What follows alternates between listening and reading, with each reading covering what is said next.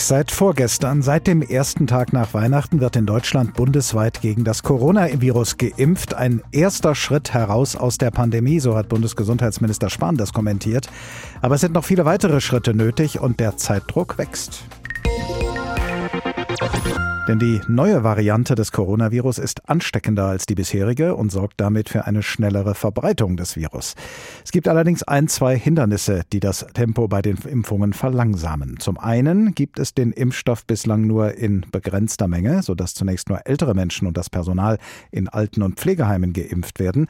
Zwar läuft die Produktion auf Hochtouren, bis aber wirklich alle, die sich impfen lassen möchten, auch geimpft werden können, wird es vermutlich noch einige Monate dauern. Zum anderen sind längst nicht alle Menschen bereit, sich bald möglichst impfen zu lassen. In einer Umfrage des Meinungsforschungsinstituts YouGov haben zwei Drittel der Befragten gesagt, dass sie sich gegen das Coronavirus impfen lassen wollen, aber nur die Hälfte dieser Menschen will das so schnell wie möglich tun. Die andere Hälfte will erst mal schauen, welche Folgen die Impfung bei den anderen hat. Und angesichts dieser Zahlen wird nun mehr denn je über eine Impfpflicht diskutiert. Darüber habe ich vor der Sendung mit dem SPD-Bundestagsabgeordneten, Mediziner und Gesundheitspolitiker Karl Lauterbach gesprochen. Herr Lauterbach, in der Umfrage kommt sehr viel Skepsis gegenüber der Impfung zum Ausdruck. Brauchen wir also eine Impfpflicht, um das Mittel der Impfung wirksam gegen die Pandemie einsetzen zu können? Nein, die brauchen wir tatsächlich nicht. Also wir müssen hier Herdenimmunität erreichen und die Herdenimmunität, die können wir erreichen mit den Impfwilligen. Es hat sich in den Vereinigten Staaten jetzt sehr klar gezeigt, dass mit dem Beginn der Impfungen die Zahl derjenigen, die also Impfskeptiker sind, deutlich abnimmt. Also die Impfungen selbst sind der beste Weg, also die Menschen vom Wert der Impfung zu überzeugen. Und ich rechne damit, dass wir in den nächsten Wochen ein ganz anderes Problem haben. Wir werden sehr viel mehr Impfwillige haben, sehr viel mehr Menschen haben, die auf die Impfungen warten, als wir Impfstoff haben. Somit also von einer Impfpflicht jetzt zu reden, bringt überhaupt nichts. Das wäre ein Luxusproblem, wenn wir darüber nachdenken könnten. Uns fehlt im Moment einfach die ausreichende Menge Impfstoff, aber eine Impfpflicht ist weder benötigt noch, also muss sie jetzt diskutiert werden. Selbst wenn es so käme, wie Sie jetzt sagen, dass die Zahl der Impfwilligen steigt, haben wir es auf der anderen Seite zu tun mit einer neuen Coronavirus-Variante, die noch ansteckender ist als die bisherige, die sich schneller ausbreitet. Haben wir dann möglicherweise auch sehr viel mehr Bedarf an Impfungen, sodass wir uns dann vielleicht doch irgendwann Gedanken darüber machen müssten, finden sich genügend Leute, die bereit sind, sich impfen zu lassen? Also die Impfpflicht wird keine Rolle da spielen, aber tatsächlich wird es schwerer werden, die Herdenimmunität zu erreichen, wenn sich dieses neue Virus in Deutschland ausbreitet. Das Problem ist, je schneller man jetzt impfen könnte, desto größer ist die Wahrscheinlichkeit, dass man quasi die Pandemie im Land schon zum Stopp bringt, bevor die neue Variante sich ausbreiten kann. Wir haben in Deutschland mit der neuen Variante noch nicht so viel zu tun. Das wird aber kommen, weil sie breitet sich sehr schnell aus.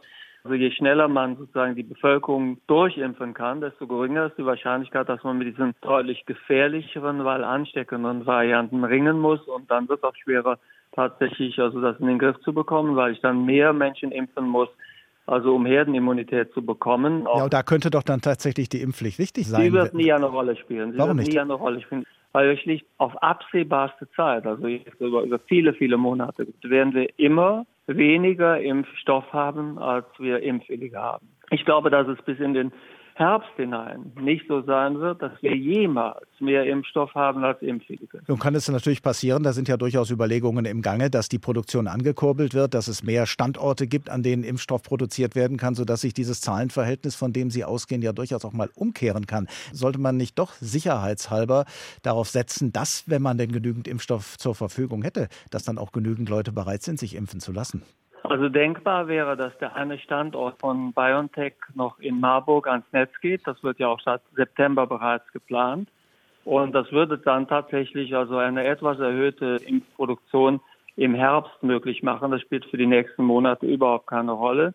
Dass wir also bis zum Ende März also äh, nicht mehr als fünf Millionen Menschen impfen können. Somit es bleibt also dabei, uns fehlt der Impfstoff. Das würde sich nur dann ändern, wenn der Oxford-Astra-Impfstoff zugelassen wird. Da ist aber die Zulassung in Europa zum jetzigen Zeitpunkt nicht einmal beantragt.